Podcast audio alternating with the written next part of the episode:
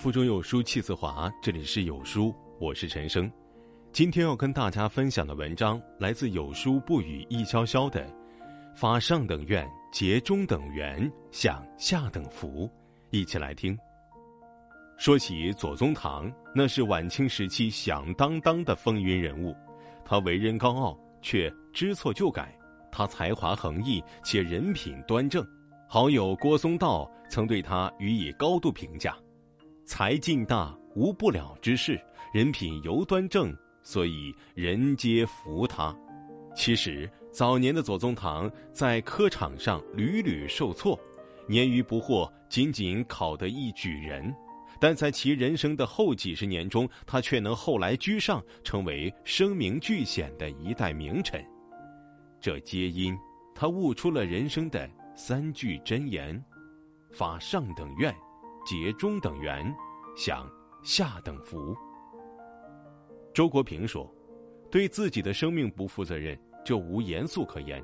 平庸就是最大的不严肃。”这里所说的平庸，并不等于平凡，而是缺乏远大志向所导致的精神世界的贫瘠。人若想摆脱平庸，须得发上等愿，用远大志向来填补精神世界的空洞。左宗棠之所以能达到常人难以企及的高度，便是因为他始终心怀远大志向。在一次会试时，寒窗苦读多年的左宗棠终于榜上有名。虽然位居末位，他仍十分高兴，但在揭榜时却发生了意外。考官发现上榜的人中多出了一名进士，于是便顺理成章地取消了左宗棠的进士资格。仅给了他一个腾路的名额，这个职位最好的出路是成为县令，可左宗棠却不甘心自己的人生如此平庸，想到自己干大事成大业的志向，他便毅然返乡继续苦读。闭门读书期间，他写下一副对联：“身无半亩，心忧天下；读破万卷，神交古人。”这与他死后所提的法上等愿异曲同工，都表达了自己的远大志向。志向对于每个人而言都是不可或缺的，它如同人生路上的指路明灯，有了它，你才不会迷失方向。相传茶圣陆羽是一个孤儿，很小便被父母抛弃，后来被一个和尚抚养长大。他除了学习文化课之外，还跟着和尚学习茶艺，也正是从这时起，陆羽和茶结下了不解之缘。在当时，品茶还没有被社会主流认可，许多人认为喝茶与喝酒一样，都不是正途。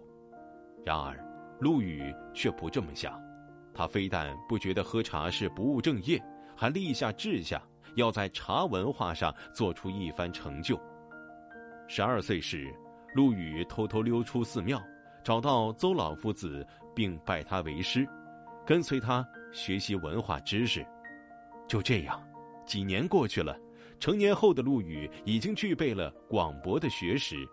按照常理，他应该去考取功名，可他并没有这样做。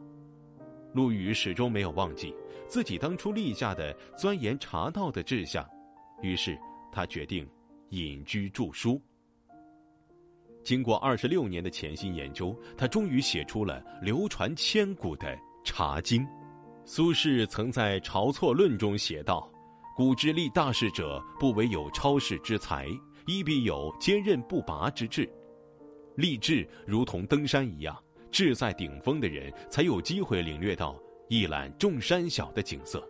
一个没有志向的人，就如同断了线的风筝，终会随风飘荡。”庸庸碌碌的度过一生，心中有志向，前行有目标，你才不会落入平庸的陷阱。杨绛说：“无论人生上到哪一层台阶，阶下有人在仰望你，阶上亦有人在俯视你。你抬头自卑，低头自得，唯有平视，才能看见真正的自己。每个人的人生都是一个起起落落的过程。”有登上高处的机会，也有跌落低谷的日子。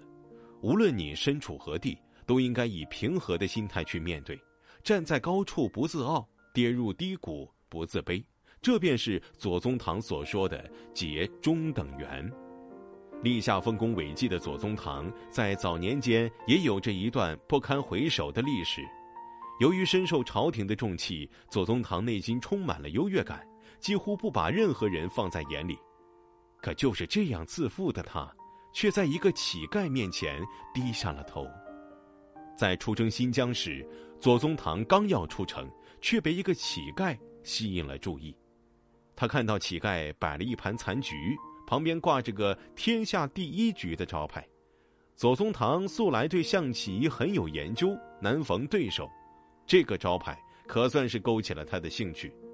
他来到乞丐面前，很快就破了残局，之后挥手扯下乞丐的招牌，带着大军出发了。经过几年的战争，左宗棠成功收复新疆。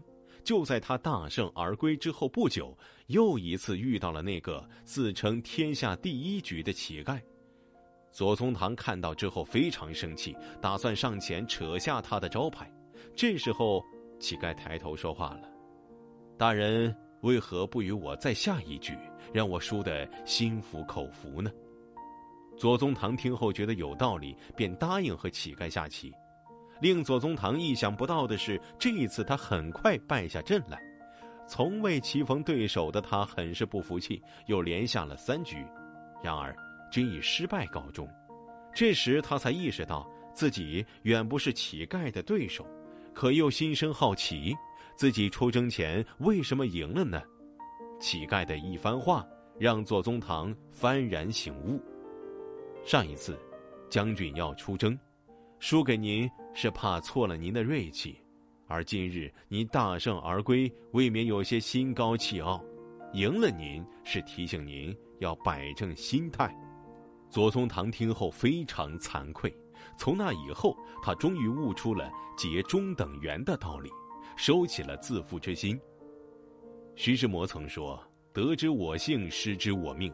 人生本就是一个得失起落的过程。”唯有坦然面对，才能活得精彩。《警世通言》中有句话：“不可以一世之得意而自夸其能，亦不可以一时之失意而自堕其志。”起起伏伏是人生常态，无论志得意满还是怅然若失，你都要做到自信而不自傲，自谦而不自卑。唯有如此，才能在繁华喧嚣的世界里守住内心平和的一方净土。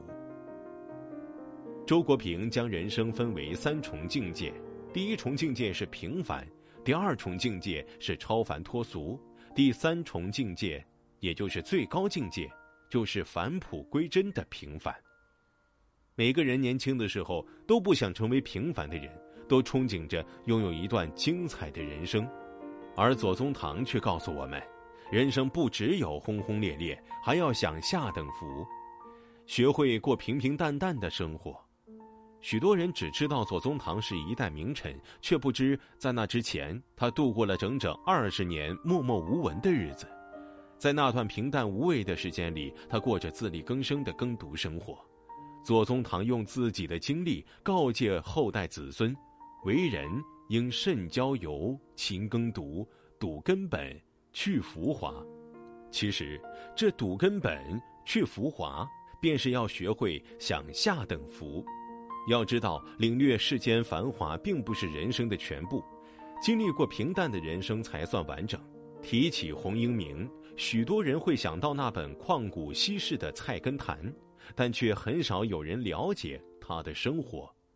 早年间，洪英明热衷世事，追求繁华；到了晚年，他选择了一心向佛，归于平淡。明朝万历年间。洪英明居住在秦淮河一带，潜心著书。在一次去集市买菜的时候，他发现由于菜根非常苦涩，卖菜的人都会去掉菜根。洪英明当时的生活非常清贫，他看到菜根被丢掉，感觉很可惜，就将菜根带回家制成咸菜。